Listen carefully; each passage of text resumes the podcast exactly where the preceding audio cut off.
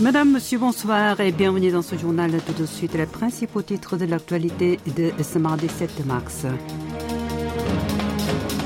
Travail forcé, Yoon Suk-yeol défend le plan d'indemnisation des victimes de son gouvernement. Kim Yo-jong, intercepter une arme à l'essai n'est rien d'autre qu'une déclaration de guerre. La Corée du Sud ambitionne de devenir la cinquième puissance mondiale en sciences et technologies d'ici 2030. Et enfin, revenu national brut par tête, moins 7,7% l'an dernier à cause de la dépréciation du won face au dollar.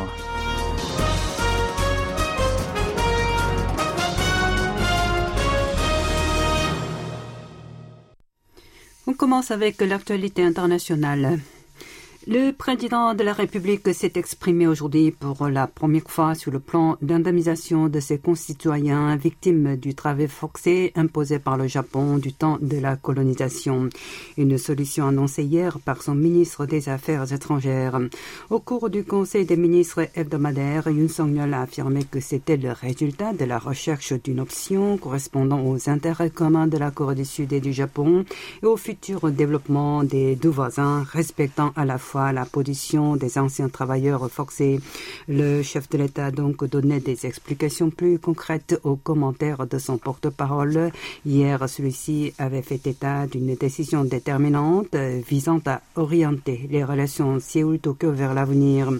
Si l'occupant du bureau présidentiel de Yongsan a souligné avoir décidé du plan en respectant la position des victimes, c'est pour réputer l'argument des partis de l'opposition qui reprochent au pouvoir d'avoir méprisé les personnes concernées. Du coup, le numéro un sud-coréen évoquait le fait que les précédents gouvernements les ont dédommagés eux aussi à l'aide de fonds publics. Il est allé jusqu'à préciser qu'en 1974 et 2007, des législations spéciales ont été établies à cet effet. Le dirigeant en a profité pour présenter une nouvelle fois l'archipel comme étant passé du rang d'agresseur militariste à celui de partenaires qui les mêmes valeurs universelles pour souligner la nécessité de réchauffer les relations avec Tokyo. Il en avait déjà fait part dans son allocution le 1er mars, jour anniversaire du mouvement d'indépendance de 1919 contre la colonisation nippone. Sans surprise, une ONG sud-coréenne qui défend les victimes du travail forcé au Japon et leurs représentants légaux se sont indignés contre la solution de dédommagement officialisée hier par leur gouvernement. Dans une conférence de presse tenue ce même jour, ils ont dénoncé une option libérant les deux entreprises nippones condamnées par la justice sud-coréenne de leur responsabilité juridique envers leurs anciens travailleurs. Dans le même temps, ils ont reproché à leur propre gouvernement d'avoir neutralisé de facto le verdict rendu en 2018 par la Cour suprême et d'avoir trouvé une solution humiliante. Selon eux, jusqu'à présent, 15 Sud-Coréens ont remporté une victoire judiciaire contre les deux géants japonais, Nippon Steel et Sumitomo Metal et Mitsubishi Heavy Industries. Les trois seuls survivants d'entre eux s'opposent tous au plan de l'exécutif. Leurs avocats ont alors annoncé leur intention de poursuivre les procédures visant à monétiser les actifs de ces conglomérats en Corée du Sud pour leur indemnisation. Et pour les familles des plaignants décédés après ou au cours du procès engagé qui acceptent la décision du gouvernement, ils feront le nécessaire pour leur abandon de créances en concertation avec ce dernier et la Fondation pour les victimes de la mobilisation forcée par le Japon impérial. Cet organisme qui dépend du ministère de l'Intérieur sud-coréen recueillera les dons des entreprises destinées à indemniser les victimes. Washington a salué le plan de Séoul. Aussitôt après son annonce hier, Joe Biden a affirmé que cette décision fera date dans l'histoire de la coopération et du partenariat entre deux des alliés les plus proches des États-Unis. Son chef de la diplomatie a lui aussi parlé d'une annonce historique de la Corée du Sud et du Japon concernant la conclusion des discussions sur leur contentieux mémoriel. Anthony Blinken s'est aussi dit encouragé par le travail qu'ils ont accompli pour faire avancer leur relation même tonalité dans la réaction du porte-parole du département d'État lors d'un point de presse donné quelques heures plus tard. Ned Price a réaffirmé que Washington continuait d'inviter Séoul et Tokyo à suivre les étapes pour faire progresser leurs liens bilatéraux. La voix de la diplomatie américaine a tenu à évoquer que les rapports entre les USA, le pays du matin clair et l'archipel sont essentiels pour leur vision commune d'un Indo-Pacifique libre et ouvert et que les trois nations ont organisé au moins 25 réunions de haut niveau depuis l'arrivée au pouvoir de Joe Biden. Toute l'actualité de toute la Corée, c'est ici sur KBS World Radio. On en vient maintenant à notre dossier nord-coréen. Pyongyang a averti que son armée était en position de préparation permanente afin d'entamer une action rapide et écrasante envers Séoul et Washington. C'est ce qu'a déclaré la puissante sœur cadette du dirigeant nord-coréen Kim Jong-un ce matin à l'agence de presse nord-coréenne KCNA en expliquant que le pays communiste reste attentif à tous leurs mouvements. Kim Yo-jong a également fustigé les propos de John Aquilino, chef du commandement de l'Indo-Pacifique des États-Unis, selon lequel si la Corée du Nord lance un missile balistique intercontinental dans la région du Pacifique, les USA l'abattront directement.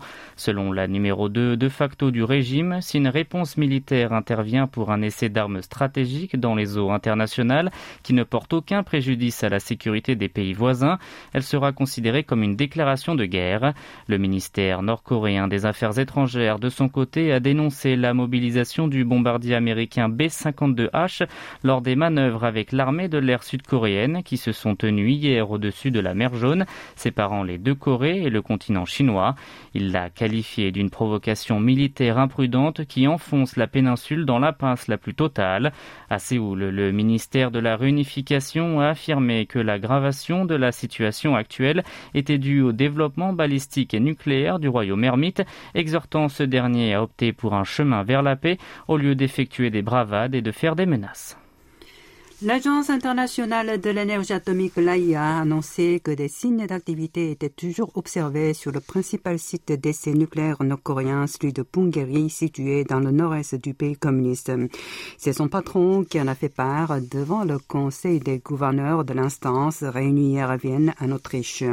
Raphaël Grossi a alors précisé que le site en question était prêt pour un nouveau test atomique et que les mouvements étaient repérés près de son troisième tunnel et d'ajouter que si la route de Monan au tunnel numéro 4 a été restaurée, les agitations comme le creusage n'ont pas été détectées.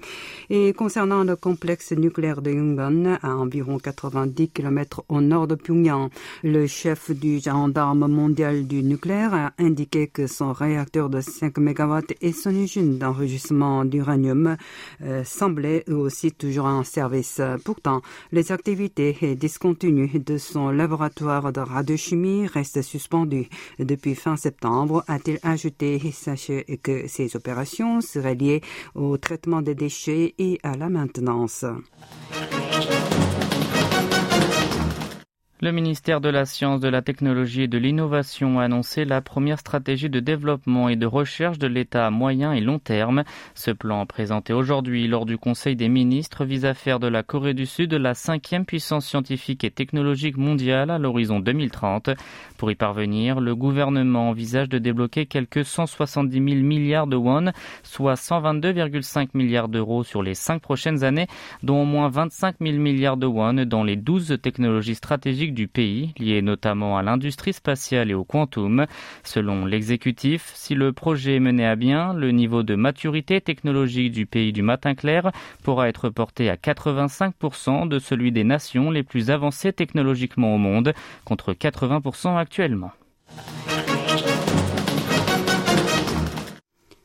Suite à la levée des mesures de distanciation sociale, l'éducation privée a repris des couleurs. L'année dernière, les dépenses des Sud-Coréens dans le secteur a établi un record jamais atteint depuis l'établissement des statistiques en 2007 avec 26 000 milliards d'euros, l'équivalent de 18,7 milliards d'euros. Selon l'Institut national des statistiques, le COSTAT, il s'agit de la deuxième hausse la plus importante après celle enregistrée entre 2020 et 2021 avec 2500 milliards de won sur un an. Le montant a augmenté, tout niveau scolaire confondu. 8 élèves sur 10 suivaient un cours particulier et la proportion était la plus élevée chez les écoliers avec 85%. Le nombre d'heures passées dans des cours privés a dépassé les 7 heures par semaine, à savoir 30 minutes de plus qu'il y a un an. Un élève dépensait en moyenne 410 000 won par mois. Puis le foyer était aisé, puis la somme allouée pour les cours périscolaires était importante. Les ménages gagnant moins de 3 millions de won par mois ont dépensé moins de 180 000 won, tandis que pour ceux qui touchent plus de 8 millions de won, leurs dépenses ont frôlé les 650 000 won. Par région, les élèves résidant à Séoul ont vu leur enveloppe dédiée franchir le seuil des 700 000 won, savoir 200 000 won de plus que ceux qui vivent dans les petites et moyennes villes. Le revenu national brut, le RNB par habitant de la Corée du Sud, s'est élevé à 32 661 dollars l'an dernier. Selon les données de la Banque de Corée publiées ce matin, il a reculé de 7,7% en glissement annuel à cause de l'affaiblissement du won face au dollar. En termes de monnaie sud-coréenne, le chiffre a augmenté de 4,3% pour atteindre 42,2 millions de won. En 2022, le won a enregistré une dépréciation moyenne de 12,9% vis-à-vis du billet vert. RNB par tête a franchi le seuil des 30 000 dollars en 2017. Il a ensuite diminué en 2019 et 2020 avant de remonter l'année d'après lorsque l'économie s'est remise du choc du Covid-19.